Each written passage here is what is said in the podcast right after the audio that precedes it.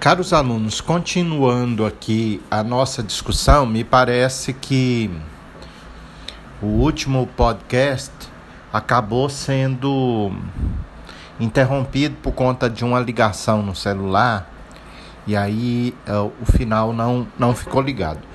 Eu estou então tratando das de deliberações para aprovação de projetos de lei eh, na Câmara dos Deputados Federais e no Senado Federal. Né? Essa regra ela está no artigo 47 da Constituição. Repito, porque eu acho que é importante. O texto do, do caput do artigo 47 diz o seguinte: salvo disposição constitucional em contrário as deliberações de cada casa e de suas comissões serão tomadas por maioria dos votos.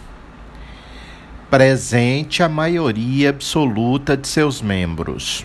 Né? Repetindo aqui: maioria absoluta é a metade mais um dos membros da casa. A Câmara dos Deputados tem 501 deputados federais, 500, 531, aliás, e a maioria absoluta é 266. O Senado tem 81 senadores e a maioria absoluta é 46. Então, na hora de iniciar a votação, a, a a apuração do quórum para deliberação. Essa apuração hoje ela é feita toda por sistema eletrônico, né? Para quem conhece lá a Câmara dos Deputados e o Senado, o senador ou deputado presente uh, aqui na Assembleia Legislativa de Goiás também é assim. Ele, ele, ele coloca digital dele, ele declara presente, aparece lá na tela uh, atrás da presidência quantos estão presentes. Então, estando presentes a metade mais um, que a gente chama de maioria absoluta, por que, que ela chama-se maioria absoluta? É porque, na verdade, nenhuma outra maioria vai dar conta de derrotar ela. Se você somar os membros da casa, é, nem os outros deputados ausentes ou senadores ausentes vão fazer isso. Então a regra é: para instalar a sessão de deliberação, é preciso verificar o quórum. Tem maioria absoluta, aí pode-se deliberar. E a deliberação, então, é a votação, e aí dentro dos presentes você vai chegar de que se delibera pela maioria simples. A maioria simples, então, é aquela maioria que não pode ser derrotada pelo restante na sessão de deliberação. E aí eu vou citar novamente os números que já citei.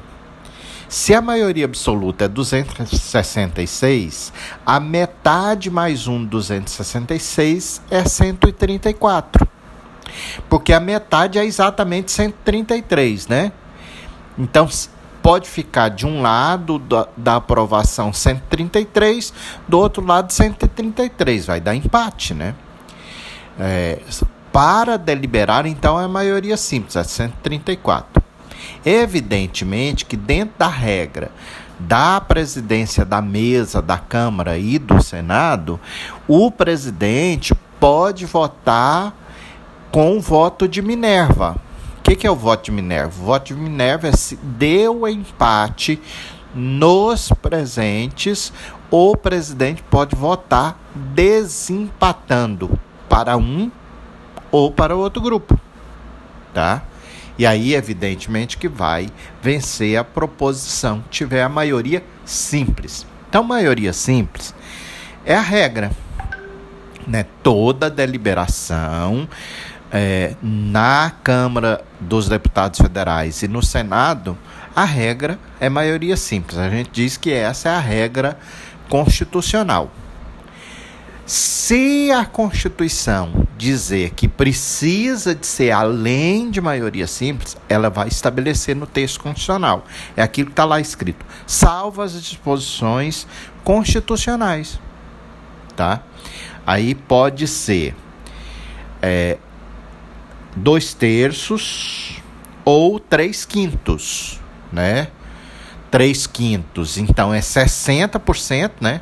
Por quê? Porque se você divide 100 por 5, vai dar 60%. E 2 terços é, é 66,66, ,66, dá uma dízima periódica, 66%, né? É 2 terços. E isso a gente chama de maioria qualificada. Eu estou repetindo aqui, então.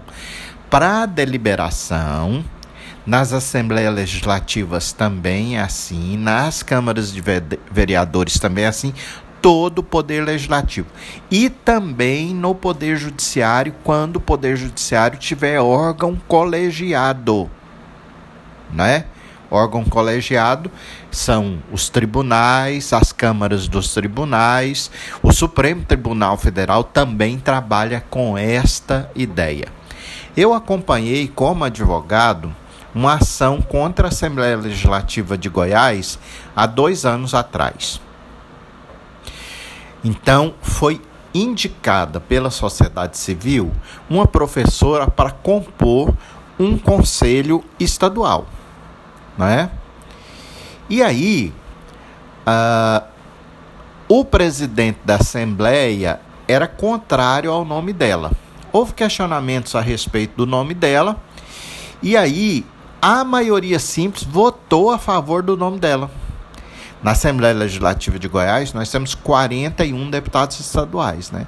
Dos presentes, que é a maioria absoluta que estava presente ali, ela teve 26 votos para aprovação do nome dela para o Conselho. Só que o presidente que estava conduzindo a mesa disse que não, era maioria qualificada.